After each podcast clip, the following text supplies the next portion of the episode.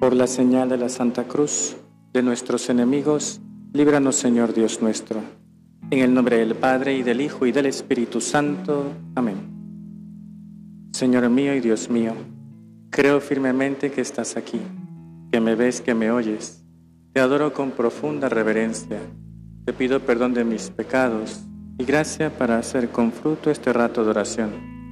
Madre mía Inmaculada, San José, mi Padre y Señor, Ángel de mi guarda, interceded por mí.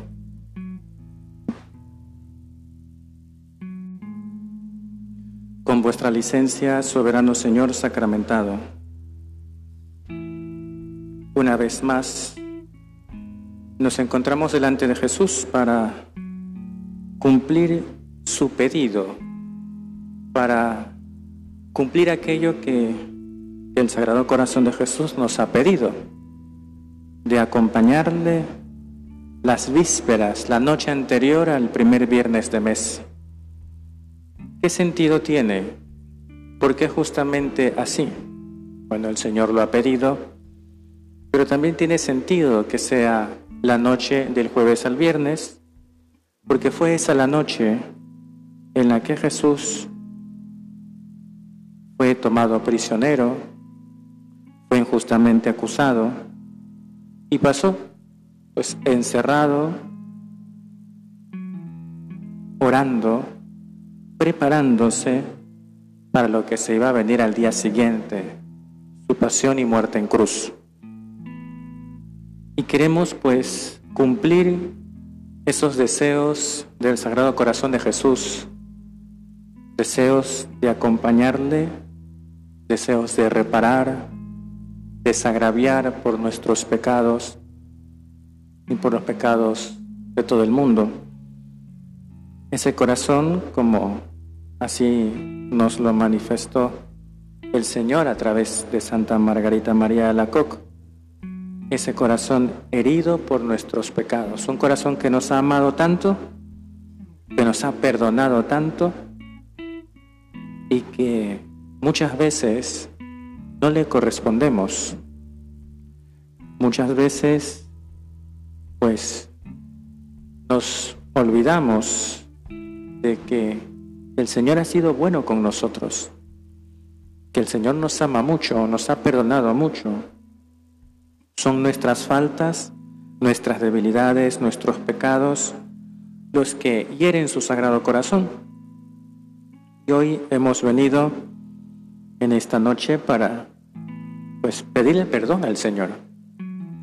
Cada uno, cada una sabe en su conciencia lo que ha hecho y de lo que tiene que pedir perdón.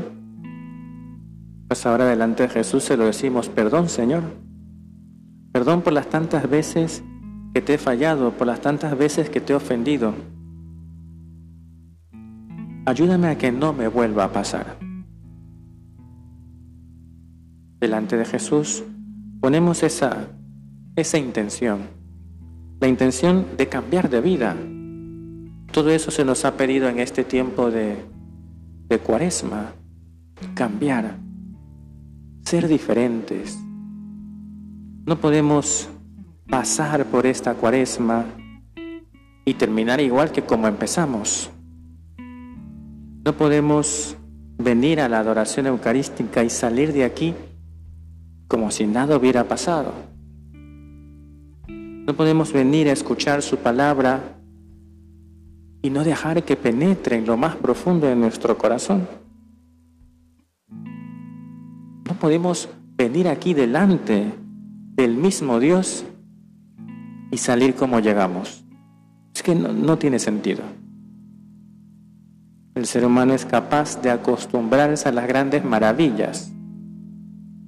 Hace unos minutos había una tremenda tormenta sobre nosotros, pero donde hubiera sido más larga nos terminamos acostumbrando. Pues nunca mejor dicho, como oír llover. Y uno ya al final se acostumbra a oír llover y no le resulta extraño. Tú y yo que procuramos estar cerca del Señor a pesar de nuestras miserias y que sabemos que el Señor nos habla de distintas maneras, cuidado nos puede pasar lo mismo, acostumbrarnos a oír llover. acostumbrarnos a que la palabra de Dios, pues sí, la escuchamos, la conocemos. El texto del Evangelio que vamos a leer tampoco es una novedad.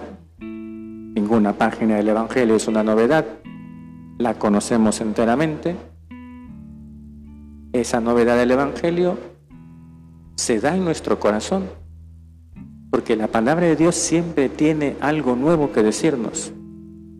Nunca podemos darnos por satisfechos Nunca podemos decir, no, yo ya me lo sé todo. Nunca podemos decir, es que ya sé cómo termina la historia. Claro que te sabes la historia. Claro que sabes muchas cosas. Pero ¿cuántas veces lo que nos falta es interiorizar y llevar por obra? Dar el testimonio que el Señor nos está pidiendo. Y por eso venimos delante de ti, Jesús, a pedirte que nos perdones que limpies nuestro corazón. En este rato de oración lo, lo hagas capaz de escuchar tu voz, de atender a tu palabra. Ciertamente, y muchas veces lo hemos dicho, que las palabras del sacerdote pretenden ser una ayuda para la oración, para la reflexión, para interiorizar. Pero si no te ayuda, no pasa nada. Desconecta y habla con Jesús. Ahora es verdad que como tenemos unos parlantes muy buenos, entonces se escucha con bastante claridad. Pero uno puede decir, ay, ya es imposible despistarse. Efectivamente, es imposible despistarse. Pero lo más importante es que escuches a Jesús. Señor, a ti te quiero escuchar. Que tu palabra llene mi corazón. Haz que sea capaz de atender a tu voz y de acomodar mi voluntad a tus santos designios. Del Evangelio según San Juan. En aquel tiempo Jesús se retiró al monte de los olivos y al amanecer se presentó de nuevo en el templo, donde la multitud se le acercaba, y él, sentado entre ellos, les enseñaba. Jesús se retira al monte de los olivos, va a ese lugar donde días después va a ser tomado prisionero. Se fue allí y por lo visto pasó toda la noche, quizás anticipando lo que se le venía. Jesús sabía que, tras la última cena iba a ir al huerto.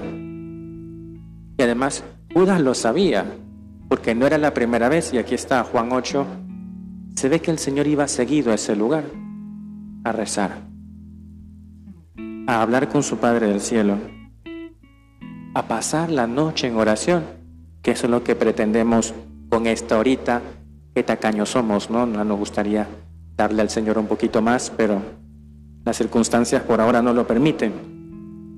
Pero ¿cómo Jesús pasa la noche en oración?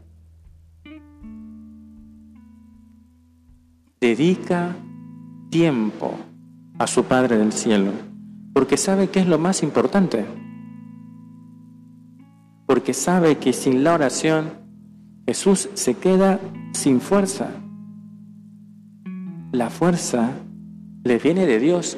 Es verdad, es Él es Dios. El Hijo de Dios hecho hombre. Pero nos da ejemplo de la importancia que debe tener la oración en nuestras vidas y cuánto hemos insistido, sobre todo en esta cuaresma. Pero pero siempre porque en el fondo, ¿de qué se trata la vida cristiana? No se trata sino de hacer de cada persona un alma de oración. De eso. Porque es en la oración donde Dios habla, es en la oración donde Dios nos da fortaleza. El sacerdote, el catequista, puede decir muchas cosas, Puede predicar, hablar, enseñar, catequizar, todo perfecto. Pero si el que escucha no es alma de oración, esa palabra cae en tierra que no está preparada. Y el Evangelio es claro. Esa semilla que cae en terreno duro no va a dar fruto nunca. Se quedará, pues quizás como la semilla que cae por allí entre piedras, se emociona un poco, pero como no coge raíces, se agosta y se pierde. ¿Qué, qué pretendemos en cualquier actividad, misión, labor, apostolado, pastoral? Es hacer a la gente almas de oración, almas que hablen con Dios. Porque lo que tú y yo podamos decirlo es más o menos interesante, pero lo más importante es lo que Dios le diga a las almas. Eso es mucho más importante.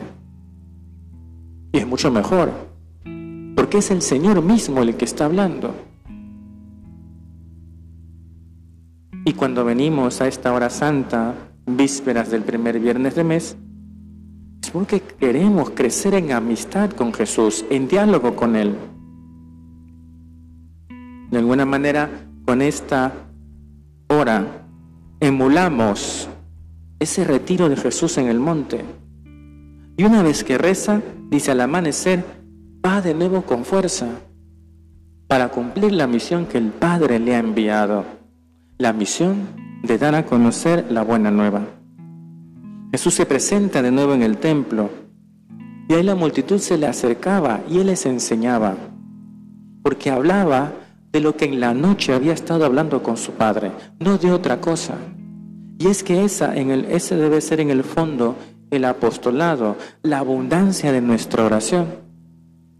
Si no sale de allí, si no sale del encuentro íntimo con Cristo, si no sale de ese ratito de oración que debes tener todos los días, pues las palabras serán vacías, carecerán de sentido, porque el único que da sentido a todo es Jesús. Esa oración al Señor le sirve porque ese mismo día, fuera del templo, probablemente, tuvo un encontrón con los escribas y fariseos, y así dice el texto. Entonces, Continúo. Los escribas y fariseos le llevaron a una mujer sorprendida en adulterio. Poniéndola frente a él, le dijeron, Maestro, esta mujer ha sido sorprendida en flagrante adulterio.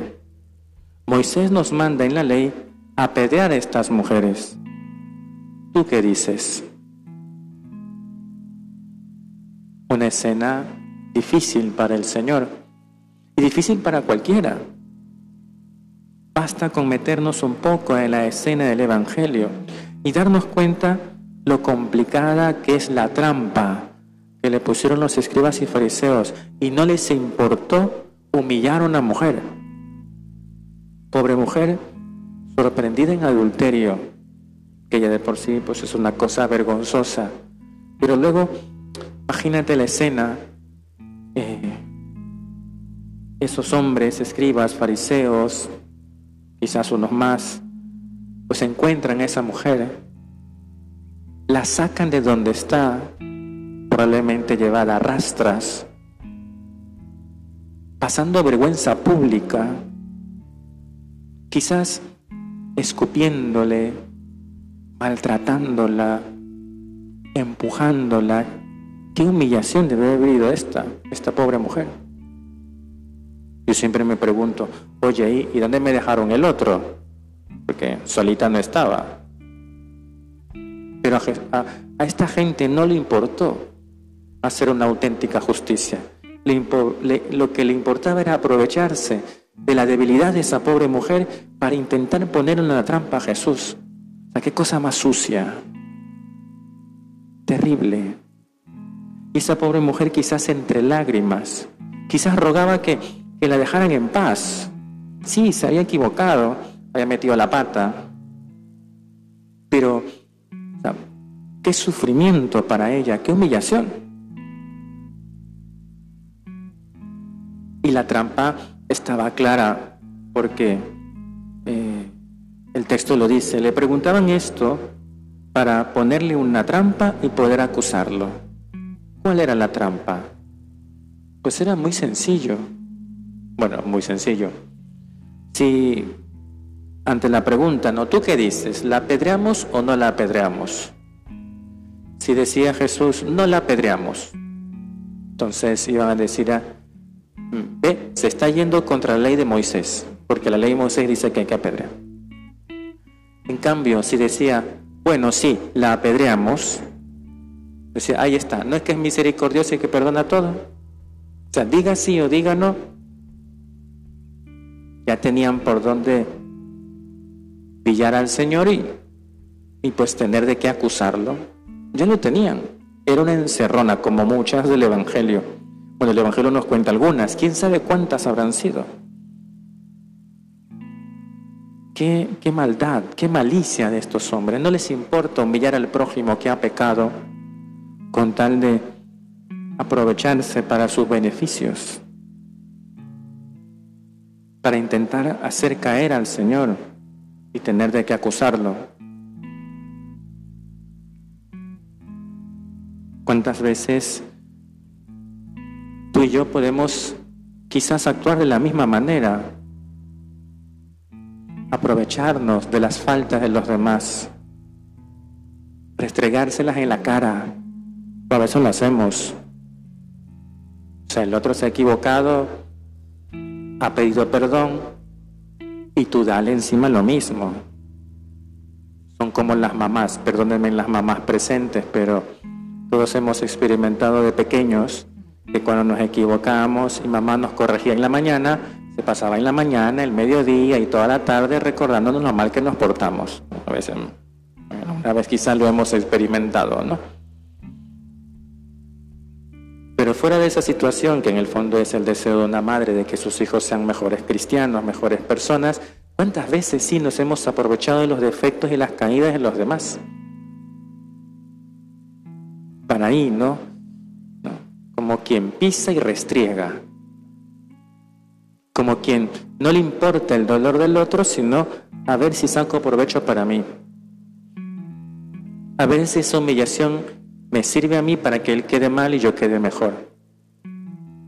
A ver si con eso me puedo empezar a creer superior que los demás o que aquel que se ha equivocado.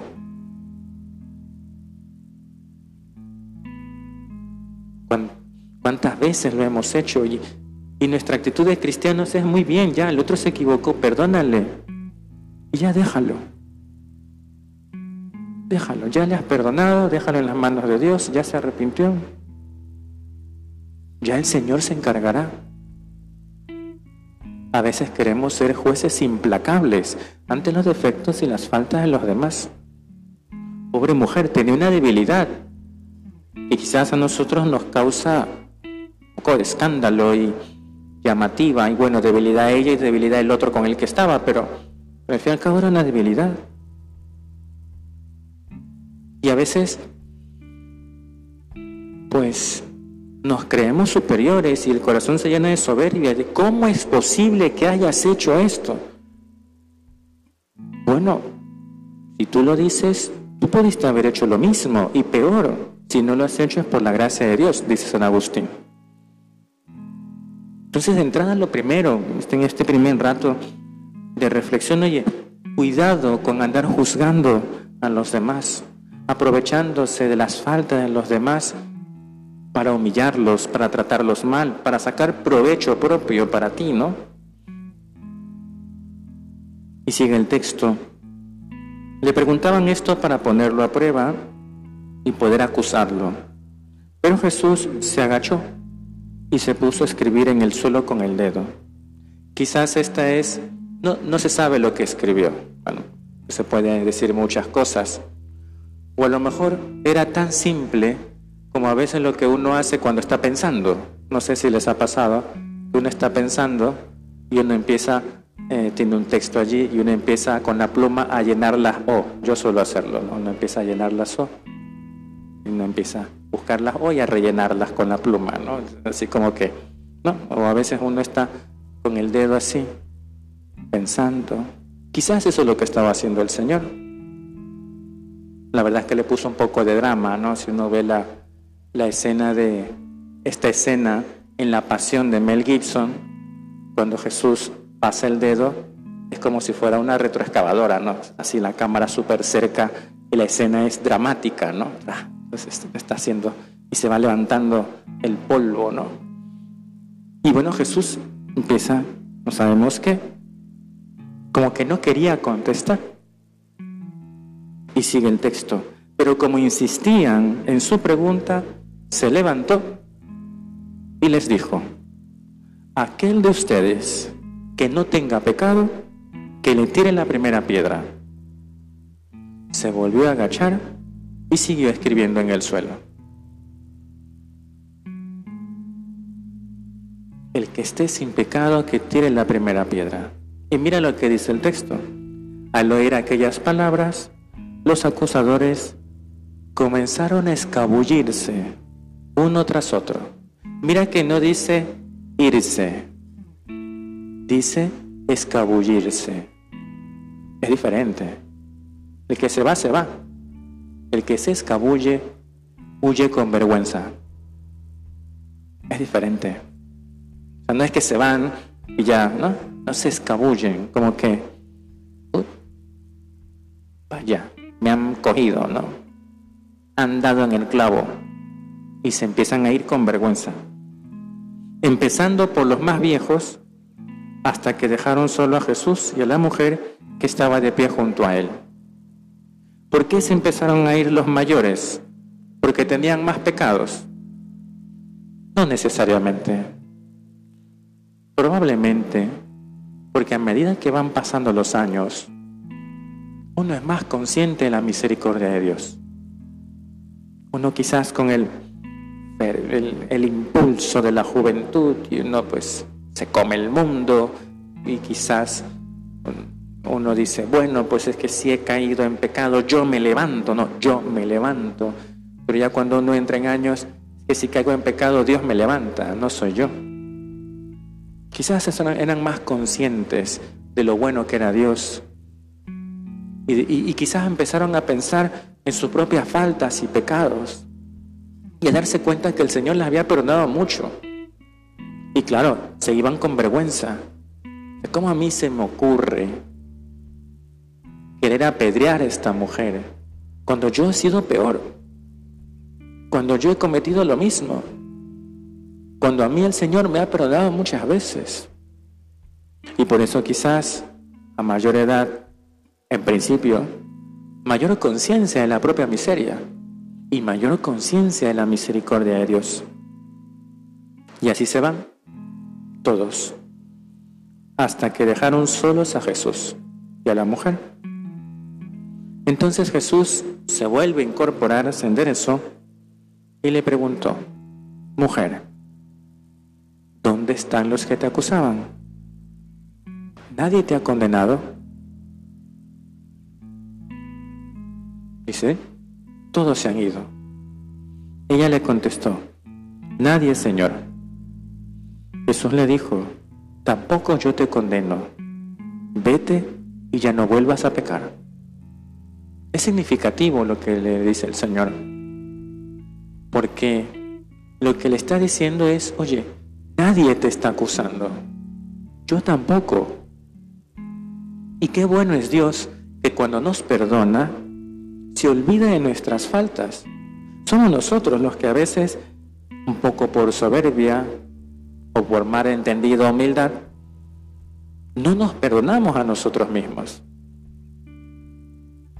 Quizás podemos tener una falta, un defecto que no anda bien en nuestra vida y quizás ya fue pasado y, ya lo confesamos, pero muchas veces no nos perdonamos.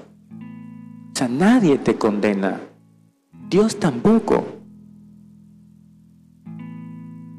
Qué bonito es saber que el Señor está siempre dispuesto a perdonarnos y que no guarda los pecados, la lista de agravios, como lo hacemos tú y yo, que a veces podemos tener una memoria para acordarnos de las faltas y de lo que la gente nos hizo. Oye, ya pues, aprende a perdonar y aprende a perdonarte que es mucho, muchas veces mucho más difícil. Perdonarnos nuestras propias faltas. Nadie te condena, Dios tampoco. Y mira lo que le dice. Tampoco yo te condeno.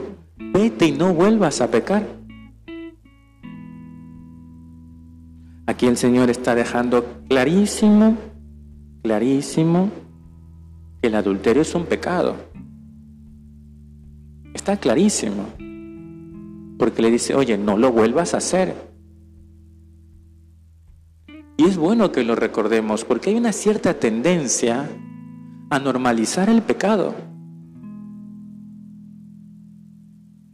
Y es, oye, ahí tenemos un serio problema en la formación de las conciencias. Nos hemos acostumbrado a que la gente viva sin casarse y vive en concubinato. Nos hemos acostumbrado a que la gente se divorcie y se una a otra persona. Nos hemos acostumbrado a este tipo de situaciones. Ciertamente, tú y yo no estamos llamados a juzgar a las personas y la historia de sus vidas. Pero una cosa es juzgar al sujeto, que no nos toca, y otra cosa es normalizar el pecado. Y eso no. Y por eso Jesús le dice, oye, no lo vuelvas a hacer. No lo hagas. Que no te vuelva a pasar. Pon los medios, aléjate de aquella situación. No le dice, bueno, tranquila, bonita, sigue igual, ¿no? Porque la conversión y es lo que, por eso sale este Evangelio en Cuaresma, es recordar estas palabras. Y cuando vayas a confesarte, vas a poner delante de Jesús todos los medios para no volver a pecar, para que no vuelva a pasar lo mismo. No lo vuelvas a hacer.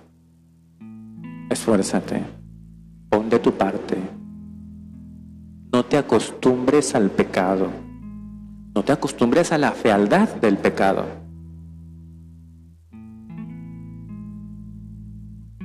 Y cuánto tenemos que examinar nuestra propia conciencia para darnos cuenta de que el Señor sí es verdad, el Señor no te condena, pero oye, a ver si vamos mejorando. A ver si nos vamos empeñando. Esto que muchas veces la gente dice, no, Dios me quiere como soy. Oye, oye, un momentito, un momentito. Es verdad que Dios te quiere como eres, pero Dios te quiere mejor de lo que eres. Así igual como estás, no, pues. Y siempre Dios espera más. Dios espera frutos de cada uno de nosotros. Y delante de Jesús se lo vamos a decir tú y yo, Señor, Oye, ayúdame a dar fruto abundante. Que yo sea capaz de amarte desde lo más profundo del corazón. Y precisamente porque te amo, Señor, voy a esforzarme por serte fiel, aunque cuesta. Y por eso si he caído en alguna ocasión, Señor, que me levante porque sé que tú no me condenas, porque sé que tú siempre me perdonas. Señor, que yo no abuse de tu confianza, que yo no abuse de tu misericordia. Líbreme Dios. El Señor espera de ti y de mí una profunda conversión. Esta mujer adúltera fue perdonada. ¿Y qué nos enseña? Porque nos está enseñando este pasaje del Evangelio que Cristo perdona todo. Oye, es todo. A veces nosotros los hombres somos los que no perdonamos todo. Pero Dios perdona todo. Por muy profunda que sea nuestra metedura de pata, por, por muy hondo que hayamos caído, Dios es una fuente inacabable de misericordia. Por eso insisto y en esta cuaresma, me lo han oído decir muchísimas veces, la necesidad de acercarnos al sacramento de la penitencia, de pedir perdón al Señor. Y el Señor le perdonó.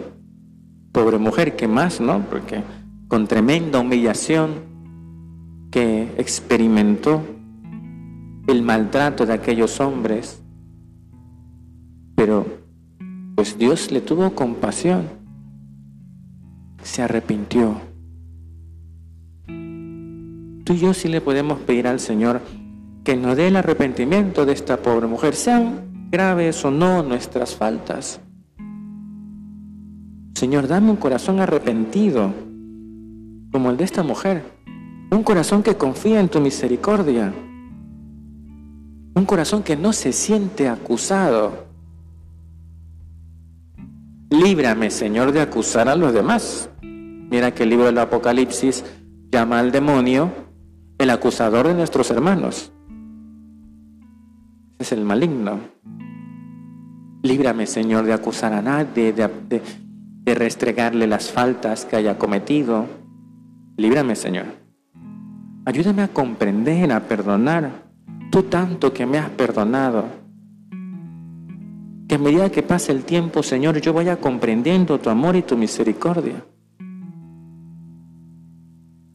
Que este Evangelio nos ayuda a renovar nuestra confianza en Dios, nuestra confianza en su perdón. Y que cuando en algún momento en nuestra vida sintamos que no nos perdonamos, recuerda estas palabras de Jesús a esta pobre mujer. Nadie te condena, yo tampoco. Nadie, yo tampoco. Jesús Ayúdame a comprender tu misericordia en la medida de mis posibilidades. Ayúdame a experimentarla. Que yo me acoja a tu perdón. Y que cada vez que salga del sacramento de la penitencia, salga con el firme propósito de no volver a fallarte. Madre de misericordia, le decimos a la Virgen que nos ayude a, comprender poco a poco cuánto nos ama y cuánto nos perdona el Señor. Que por intercesión de nuestra Madre Santísima nos acojamos a la misericordia de Dios. Te doy gracias, Dios mío, por los buenos propósitos, afectos e inspiraciones que me has comunicado en esta meditación. Te pido ayuda para ponerlos por obra. Madre mía Inmaculada, San José, mi Padre y Señor, Ángel de mi guarda, interceded por mí.